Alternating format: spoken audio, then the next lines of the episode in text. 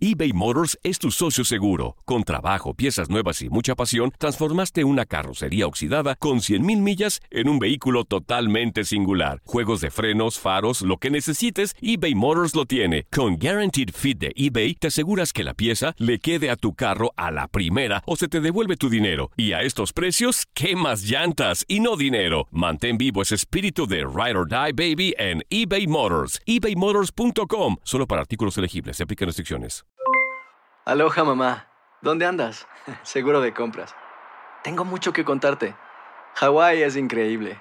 He estado de un lado a otro con mi unidad. Todos son súper talentosos. Ya reparamos otro helicóptero Blackhawk y oficialmente formamos nuestro equipo de fútbol. Para la próxima te cuento cómo voy con el surf y me cuentas qué te pareció el podcast que te compartí, ¿ok? Te quiero mucho. Be All You Can Be, visitando goarmy.com diagonal español. Hacer tequila, Don Julio, es como escribir una carta de amor a México. Beber tequila, Don Julio, es como declarar ese amor al mundo entero. Don Julio es el tequila de lujo original, hecho con la misma pasión que recorre las raíces de nuestro país. Porque si no es por amor, ¿para qué?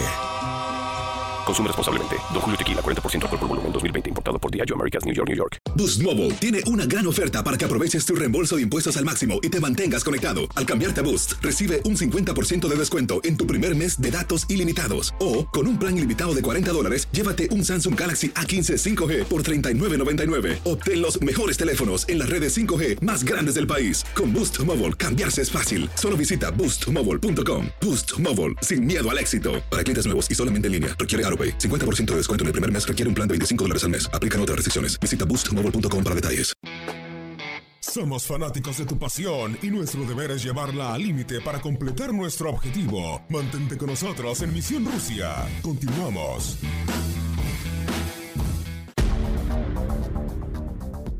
El fútbol llegó por primera vez a Rusia a finales del siglo XIX. Ya en septiembre de 1893, en San Petersburgo, se jugó el primer partido oficial. Un periodista del radio El Papel Peterburgués describió lo que vio de la siguiente manera. La idea del juego es que un grupo de jugadores tratan de inducir una esfera en el arco contrario utilizando los pies, la cabeza, todo lo que se pueda, exceptuando las manos. El campo de juego estaba sucio y los señores deportistas de uniforme blanco corrían por el barro dándose espaldarazos contra el suelo. Todo esto acompañado de una descontrolada mofa de los espectadores. Sí, seguramente fue inolvidable el día de entretenimiento para los presentes del partido. En esos tiempos en Rusia le llamaban fútbol juego inglés al aire o balón al pie.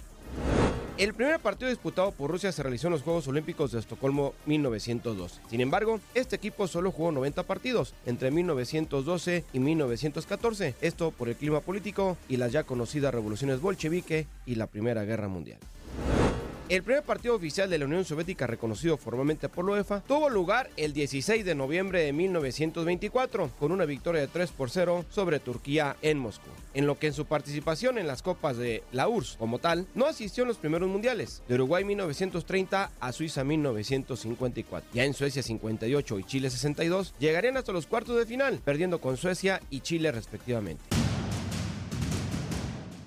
Llegaría entonces su mejor mundial en Inglaterra 1966, en la que llegarían hasta semifinales, en la que perderían ante Alemania Occidental por dos goles contra uno y dejarían la oportunidad de llegar a su primera final de Copa del Mundo, y en la que ya destacaba, para ser luego una gran leyenda, el arquero Lev Yashin. En esta época dorada del fútbol soviético, habrá que destacar que levantaron el título en 1960 de la Eurocopa. Participarían a partir de entonces en cuatro mundiales más, México 70, España 82, México 86 e Italia 90, en las que pasarían sin pena y sin gloria. A partir de la desintegración de la antigua Unión de las Repúblicas Soviéticas Socialistas, los éxitos ya no los acompañaron, ya que en Estados Unidos 94, Corea-Japón 2002 y Brasil 2014 ni siquiera calificaron a la segunda ronda, quedándose siempre en fases de grupo. Así pues, esta nueva historia de la Federación Rusa buscarán igualar al menos a su antigua predecesora, en la que por cierto ya se encuentran en cuartos de final.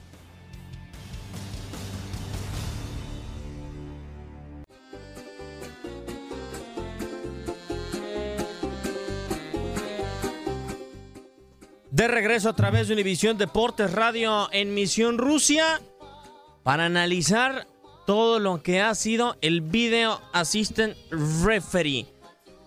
y el trabajo de los árbitros, ¿no? ¿Ha Creo sido que mejor el torneo con esta novedad, Julio?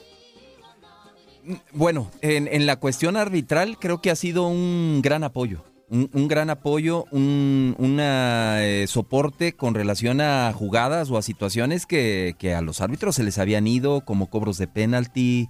Creo que sí ha, ha servido en esa situación el, el VAR y, y ha sido más lo positivo que lo negativo, creo yo. Yo creo que, que el VAR está muy bien. Los que no lo aplican bien a veces son los árbitros. A ver, eh, Reinaldo, ¿cuántos árbitros hemos visto con buena actuación en Rusia? Realmente. Que tú digas, han decidido, ejecutan, no necesitan el bar.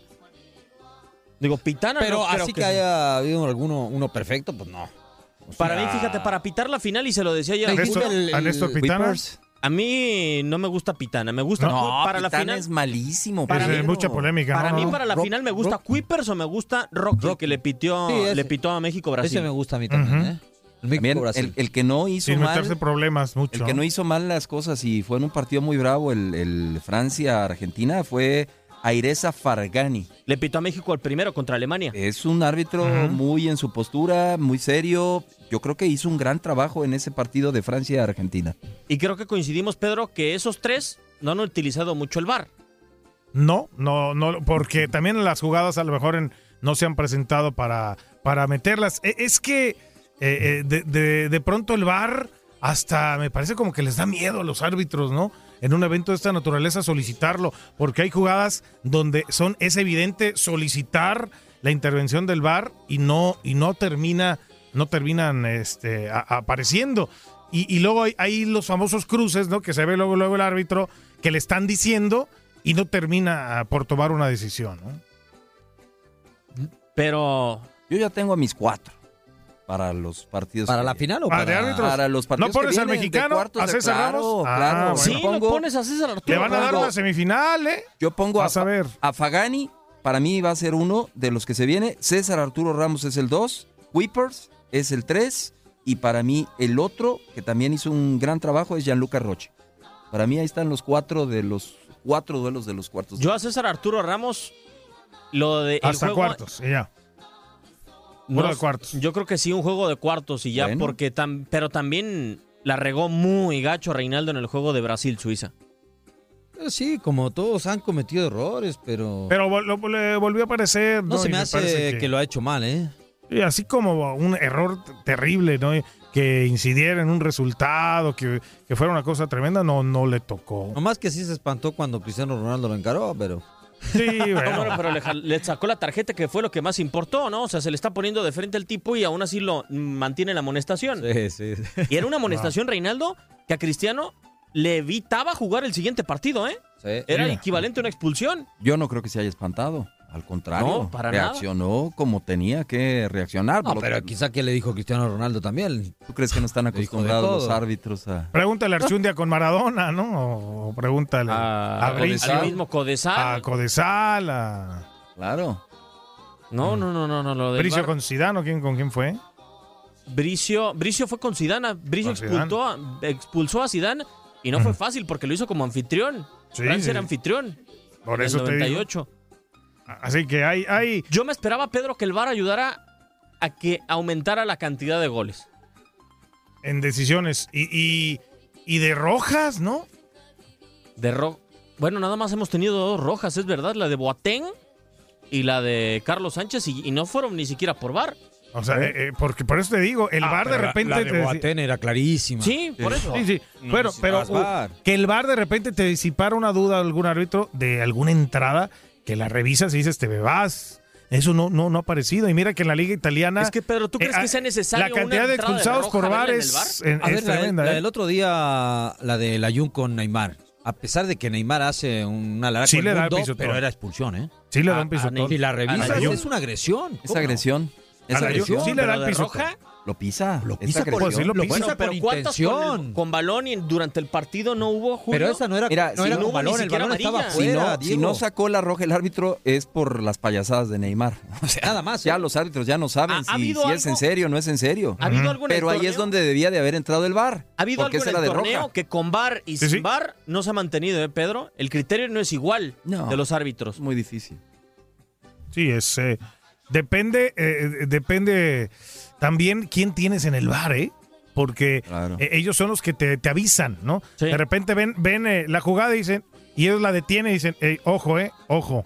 Y entonces el árbitro se, se frena y, y- y le- escuchan y dicen, a ver, vamos a revisarla, ¿no? Eso se notaba mucho Vamos a Pedro, con. Pitana en el partido de México. Que, que muchas le estaban hablando y le estaban O sea, diciendo, sí. pero él los mandaba a, Bueno, pero, pero a la gorra es y pésimo no. Al momento del re- de revisar el bar y al momento de no ir al En bar. Porque en el partido de México-Suecia es un penal cantado de Javier Hernández. claro. Y, ve, y lo ve en la pantalla y no lo, no lo señala, es increíble. Muy mal Yo trabajo. creo que ese penal no necesitaba ni ver el bar. No, jamás. Porque aparte Chicharito no está tapado, no está obstruyendo a nadie. Es un penal clarísimo. Pero por eso yo no sé si qué tan efectivo sea el VAR, porque pues hay jugadas que se han revisado que no han sido tan exageradas y, y hubieron penales Entonces- también que eran clarísimos. ¿eh? Entonces, ¿para ti el VAR no, no aportó nada en esta Copa del Mundo? Pues sí, hay en, en expulsiones, no sé, como en el... Todos pensábamos que era penal el de, el de ayer, el de Suecia. Ajá. Suecia era, ¿no? Suecia, Suiza. Suiza. Suecia, Pero Suiza. la jugada realmente fue afuera. La- El, el empujoncito. Sí, el cuando iban a hacer el segundo. Se, re- se revisó el VAR. ¿De acuerdo? Pues hay jugadas que sí, hay otras Yo creo que, no. sí ha ayudado. Mm. Yo creo que ha ayudado. Pero ya, y- ya normalmente cualquier cosa el jugador o el técnico pide en VAR. O sea, tampoco para todo ahorita ya quieren el VAR también. Y no puede ser todo, todo bar, todo bar, ¿no? Entonces, pues eh, eh, lo cierto es que se sigue siendo una ya un apoyo, ¿no? Para las jugadas que puedan venirse, ¿no? A lo mejor decidir algo ya en una final de Copa del Mundo y, y que el VAR te pueda, a- a- a- pueda hacerlo más justo, ¿no? Claro. Que esa es la intención. Bueno, pues bienvenido, ¿no? y- que siga apareciendo. y también hablar del reloj con el ojo El de ojo de halcón halcón. creo que nada más solamente ha sido utilizado una vez, la de del Pogba y portero, ya. y la del portero de Japón, la que Ah, sacó. Sí, sí, sí, sí, sí. Esa solamente porque él no le pitó al árbitro, pero la pelota estuvo a punto de cruzar la línea de gol. Sí. La mejor atajada de la Copa del Mundo. Me quedo yo con esa como la mejor atajada de la Copa del Mundo, comparándola en el Mundial del 70 con aquella de Gordon Banks y con Memo Ochoa y la que hizo en el Mundial pasado. ¿eh? Sí, Fue una definitivamente. atajada impresionante. Y como ha sido costumbre durante este torneo, tenemos en la línea para platicar sobre lo que ha sido el desempeño de los árbitros, sobre el video assistant referee y todo lo que se refiere al reglamento a Edgardo Codesal. Edgardo, ¿cómo estás? Gran gusto saludarte en este micrófono Diego Peña, también Pedro Antonio Flores, Reinaldo Navia, Julio César Quintanilla. Edgardo, te quiero preguntar si te dieran a elegir el árbitro de la final, ¿ya lo tienes? ¿Y quién sería? Eh, Bueno, primero que nada, un saludo Diego y un saludo a toda la mesa y a todos los oyentes. Hay varios que han hecho muy buenos trabajos. ¿eh? Vamos a ver qué va a pasar ahora en los cuartos de final, donde está uno de los candidatos, porque de cuartos puede saltar inclusive directo a la final, o podría ser alguien que está reservado, dentro de, de los cuales tenemos la fortuna de tener a César Ramos. Pero yo creo que los que han hecho gran, gran trabajo son el iraní, eh, Fagani, el, el, el mismo holandés que ahora va a pitar en cuartos de final, ha hecho muy buenos trabajos. Eh, también eh, Cominas hizo un gran trabajo y se basó también ayer muy bien en un eh, en el bar para ver si era la falta dentro o fuera en el segundo en el, último minuto del, del partido y al final vio que era fuera rectificó muy bien y la roja la mantuvo bien porque dentro o fuera del área esa jugada era de roja. Entonces hay hay varios este, César decíamos hizo un gran trabajo. A César lo que puede no ayudarle demasiado en este torneo que tiene 34 años frente a los que tienen 42 43 años que son precisamente la última oportunidad que tienen y eso a veces en FIFA también pesa un poco pero yo espero por lo menos ver a César en una semifinal y, y pienso que puede ser el iraní o el mismo holandés en la final. También va a depender un poco si, si la final es entre dos, dos eh, europeos o un europeo y un sudamericano, eh, que en este caso apunta mucho Brasil a poder seguir adelante. Entonces dependerá también de eso si van a buscar o no neutralidad continental o si van a utilizar algún árbitro tanto de Sudamérica o de, eh, de Europa. Si es dos europeos, me inclinaría a pensar que va a ser un, europeo o el propio iraní que ha hecho buenos trabajos. Oye, Edgardo, para escoger a un árbitro para la final, ¿tú también buscarías que domine el tema del VAR? Porque no, no todos los lo han aplicado de la buena manera y ya con esta nueva herramienta, ¿tú buscarías que domine la faceta tanto en, el, en la tecnología como en la, como en la cancha? Eso es una gran pregunta porque lo que hemos visto hasta ahora y lo que ha privilegiado la FIFA es aquellos árbitros que han utilizado el VAR, ya sea para eh, rectificar o para también eh, volver a asegurarse de que habían marcado era correcto. Eh, por ejemplo, tenemos un caso del de, colombiano Wilmer Rondán que no quiso ir a ver el VAR y era un partido intrascendente porque además estaban los dos equipos eliminados entre Egipto y, Arabia y sin embargo prácticamente la FIFA por no querer ir a, rectificar con el VAR pero ya prácticamente lo descartó.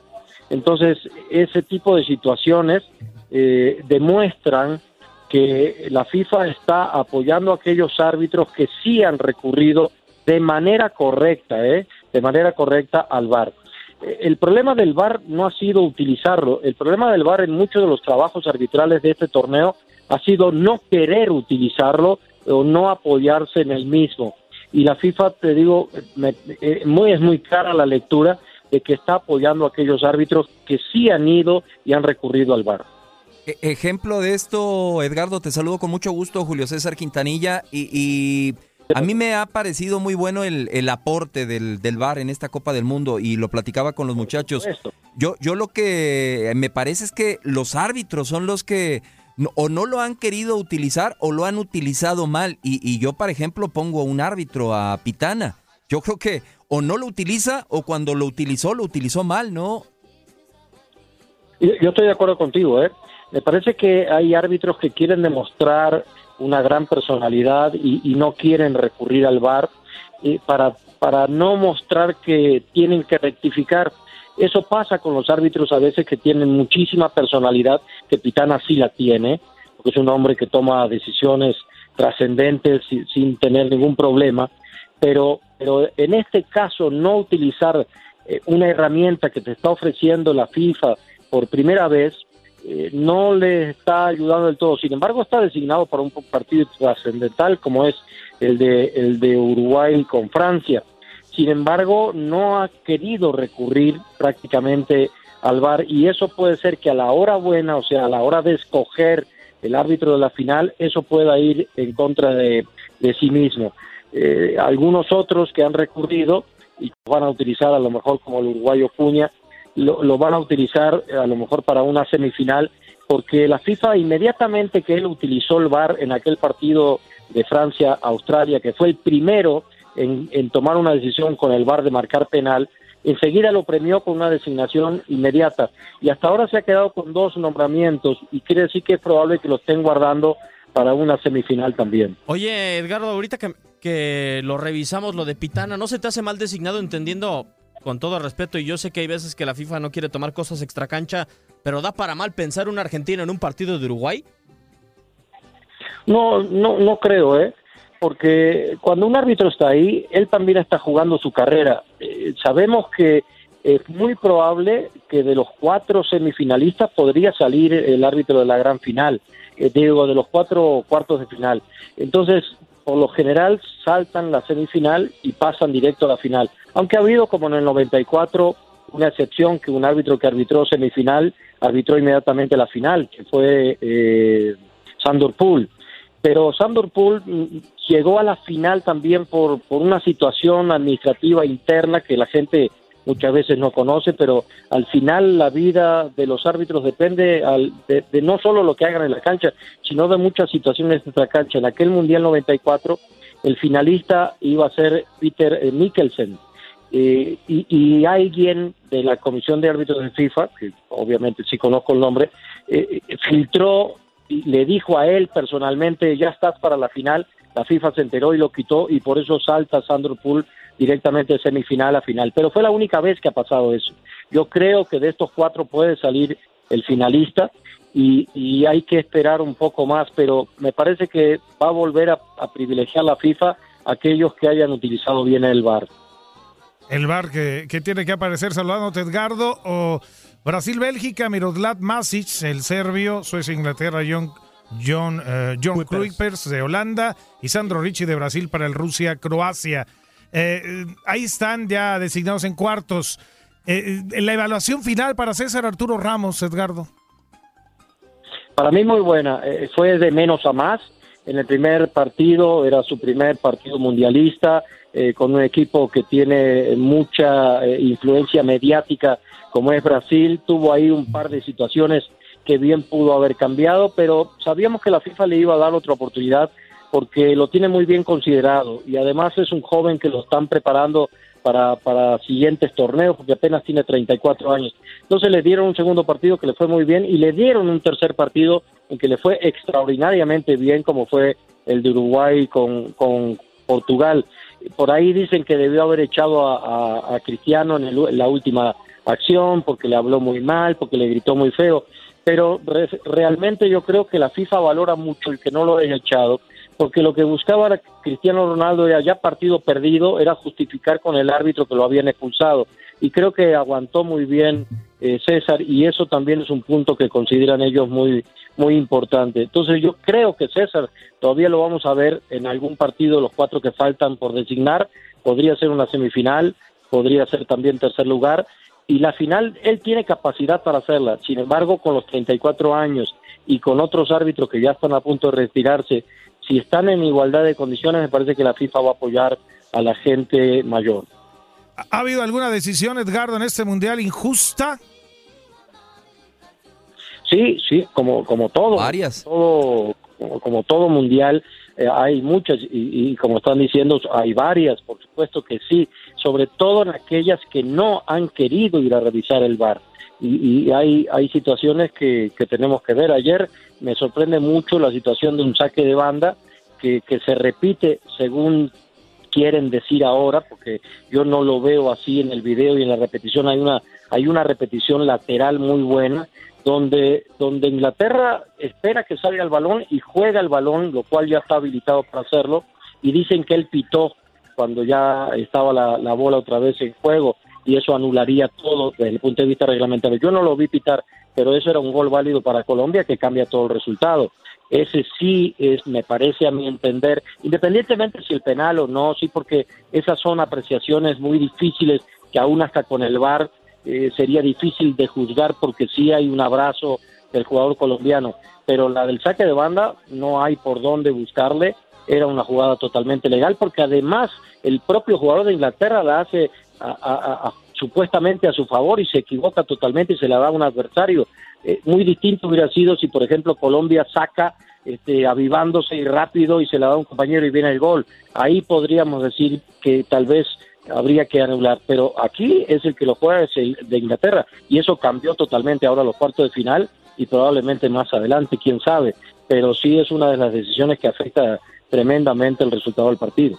Y, y la última de mi parte, Edgardo, y, y lo comentaba ahorita, por ahí me, me- me metí, para mí ha habido varias malas decisiones y, y para mí la, la más grosera es que, y lo comentaba Reinaldo Navia, nuestro compañero, es que Pitana fue y revisó la de Javier el Chicharito Hernández, no sé tu punto de vista, pero para la mayoría coincidimos, era una mano, ¿no? Eh, y, y no la señaló el señor Pitana, aún y que fue a checar el, el bar. Sí, eh, estamos de acuerdo. Yo desde que la vi eh, de manera este, original la jugada y luego con el VAR se, se confirma totalmente, no necesariamente tienes que tener el brazo despegado para hacer una mano deliberada. Él mueve el cuerpo sin mover el brazo, sí inclina ligeramente el cuerpo y lo echa un poco para adelante para frenar el, el- el balón. Y, y eso es la situación de movimiento deliberado. No quiere decir que abrió el brazo, nunca lo abrió, pero sin embargo ese movimiento ayuda a que el balón ya pegue en el brazo y ya no, no pueda pasar hacia adelante. Para mí, a todas luces, sí era un penal que ahí Pitana, a pesar de haber revisado, no, no quiso marcar.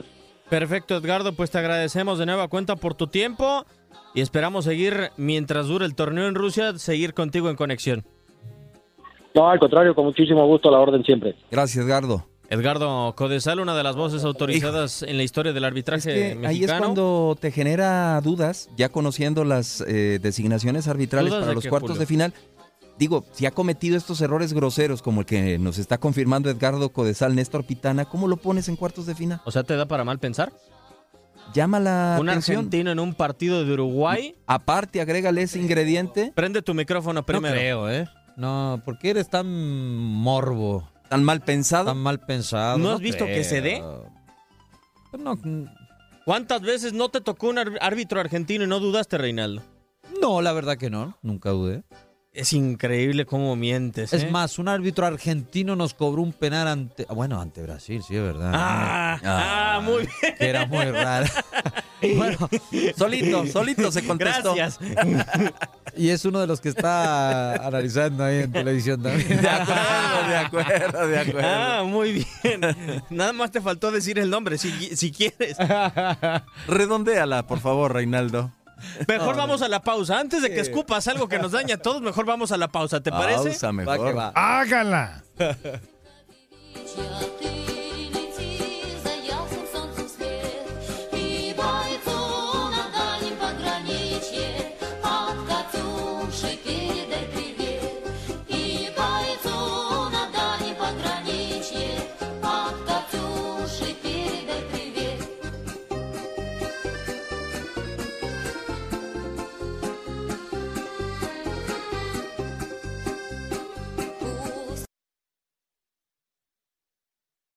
Aloha mamá. Sorry por responder hasta ahora. Estuve toda la tarde con mi unidad arreglando un helicóptero Black Hawk. Hawái es increíble. Luego te cuento más. Te quiero. Be All You Can Be, visitando goarmy.com diagonal español. Boost Mobile tiene una gran oferta para que aproveches tu reembolso de impuestos al máximo y te mantengas conectado. Al cambiarte a Boost, recibe un 50% de descuento en tu primer mes de datos ilimitados. O, con un plan ilimitado de 40 dólares, llévate un Samsung Galaxy A15 5G por $39.99. Obtén los mejores teléfonos en las redes 5G más grandes del país. Con Boost Mobile, cambiarse es fácil. Solo visita boostmobile.com. Boost Mobile, sin miedo al éxito. Para clientes nuevos y solamente en línea, requiere AroPay. 50% de descuento en el primer mes requiere un plan de 25 dólares al mes. Aplican otras restricciones. Visita boostmobile.com para detalles. Si no sabes que el Spicy McCrispy tiene Spicy Pepper Sauce en el pan de arriba y en el pan de abajo, ¿qué sabes tú de la vida? Para, pa, pa, pa. ¿Quieres regalar más que flores este Día de las Madres? The Home Depot te da una idea. Pasa más tiempo con mamá plantando flores coloridas, con macetas y tierra de primera calidad para realzar su jardín. Así sentirá que es su día todos los días. Llévate tierra para macetas Bigoro por solo $8.97 y crece plantas fuertes y saludables dentro y fuera de casa. Recoge en tienda y sigue cultivando más momentos con mamá en The Home Depot. Haces más, logras más. Más detalles en homedepot.com diagonal delivery.